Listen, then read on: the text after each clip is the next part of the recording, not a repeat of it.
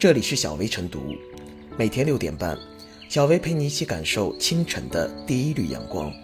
同步文字版，请关注微信公众号“洪荒之声”。本期导言：近日，有网友爆料称，一些中小学的试卷和教辅上都出现流量明星的身影，涉及语文、英语、政治等多个学科。多位网友向记者表示。自己曾在教辅中看到过流量明星，并认为将明星音译化名或将非经典名著的电视剧直接放到教辅中不太妥当。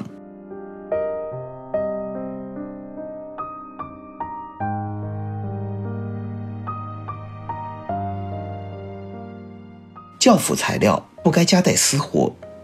提到教材里给你留下印象的人物，相信很多人第一时间会联想到李白。杜甫、鲁迅、邓稼先、狼牙山五壮士，乃至闰土、韩梅梅、李雷雷，他们或是古代名人，或是革命先辈、作家、科学家，或是作品塑造的人物等。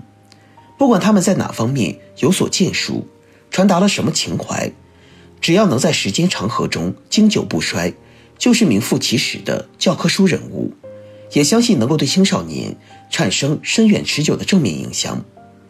反观流量明星出现在教辅中，就颇有些令人不解了。固然萝卜青菜各有所爱，一些明星偶像本身也有过人之处，或者做出了良好示范，粉丝们喜欢他们是个人自由。可是相比教辅的分量和需求，拥有教科书级贡献的明星实在少之又少。另一方面，教育特别是义务教育，是面向心智尚未成熟的年轻人的。是要引导他们形成正确三观的。倘若任由流量明星攻占教辅，那么这样的教辅到底是给谁看的？又想教给孩子什么？归根结底，教育是慢的，粉丝文化是快的。如果不是如何理性追星等必要的题目设置，流量明星应慎重在教辅中出现。比如，以某流量明星身份给钟南山爷爷写信介绍自己，难免令人生疑。难道不是流量明星就不能给钟南山写信？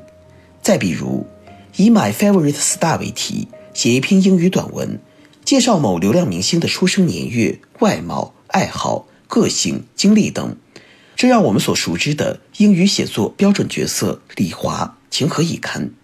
用小名抽象指称，也完全可以考察知识点吧？也许有人会说，用一些年轻人熟悉的形象，可以激发学生兴趣。提高学习热情，然而靠流量明星迎合学生趣味，会丧失教育和教育工作者的主体地位，难以对学生形成正确的引导作用。联想到曾有老师带着学生应援自己喜欢明星的案例，甚至不排除这里的出题者有夹带私货的嫌疑。这里要提醒一句，对于这种高级黑行为，流量明星本人都未必统一。无论什么人，在什么时候，都不要把饭圈那一套掺和到教育里，这是最基本的底线。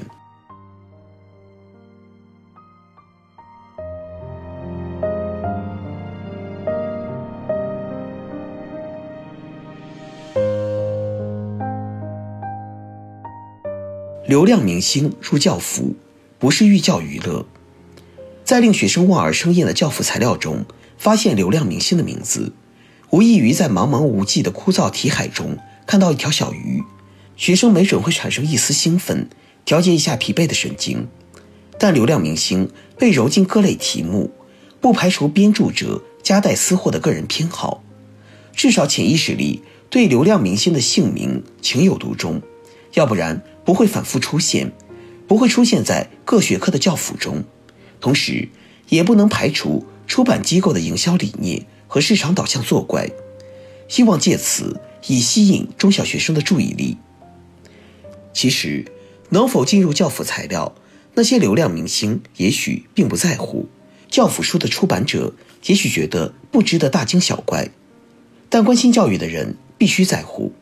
刚刚被查处的一起流量造假案中，某明星的微博号称转发量上亿次，就是有推手在背后暗中操作。教辅书中塞进明星，某种意义上也是一种刷流量现象。畸形的饭圈文化已经引发诸多社会问题，给青少年的价值观造成严重冲击。更有流量明星缺乏社会责任，对青少年起到负面影响。幕后推手制造关注、扩大流量，进而转化为利益，才是最终的目的。公众对流量明星进教辅心有疑虑乃至不满，首先正是担心此举会加剧中小学生的追星情节。教辅材料虽非教育部门审定的正规教科书，不是学校老师必须教授的课堂知识。但广大中小学生为了提高成绩，几乎无人不用。不得不说，教辅材料不仅是提升和巩固课内知识的书，也应该是学生辨别真善美、假恶丑、传递正确价值观的书。流量明星能进教辅吗？能承担教育的重任吗？千万别让孩子们把一道道题目做对了，却在潜移默化的影响下把人生路走错了。整顿无底线追星行为。禁止娱乐明星进校园、进课堂，已形成社会共识。对由市场主体出版的中小学教辅材料，理应按照同样的标准把关。学校不是与世隔绝的世外桃源，学生也有适度娱乐、喜欢明星的权利。但这一切都要有度，更要注意方式方法。教辅编写者可以有个人喜好，社会机构追求利润也没有错，但编写者。将个人喜好带进教辅，出版机构刻意迎合某些价值取向，让明星符号无所不在，就很不妥了。这不是教辅创新，而是别有用心。什么样的人才是中小学生该学习的明星？怎样才能让真正的明星照亮学生成长的道路？这才是教育工作者最该解决的问题。别有意无意的让流量明星抢了恒星的 C 位。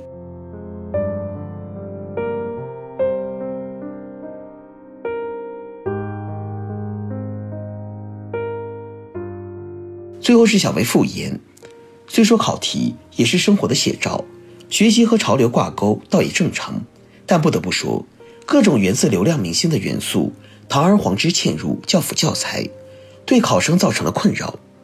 眼下这一波流量明星渗透教辅图书的现象，正是给相关行业敲响了警钟。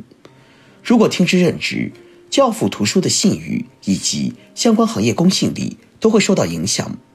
教辅图书行业应对此类事件有所警惕，从健全编辑出版管理制度到强化市场监督管理，从净化图书营销渠道到打击行业不正当竞争行为，教辅图书行业应该系统化的提升诚信建设的质量，促使产业链上下游形成治理合力。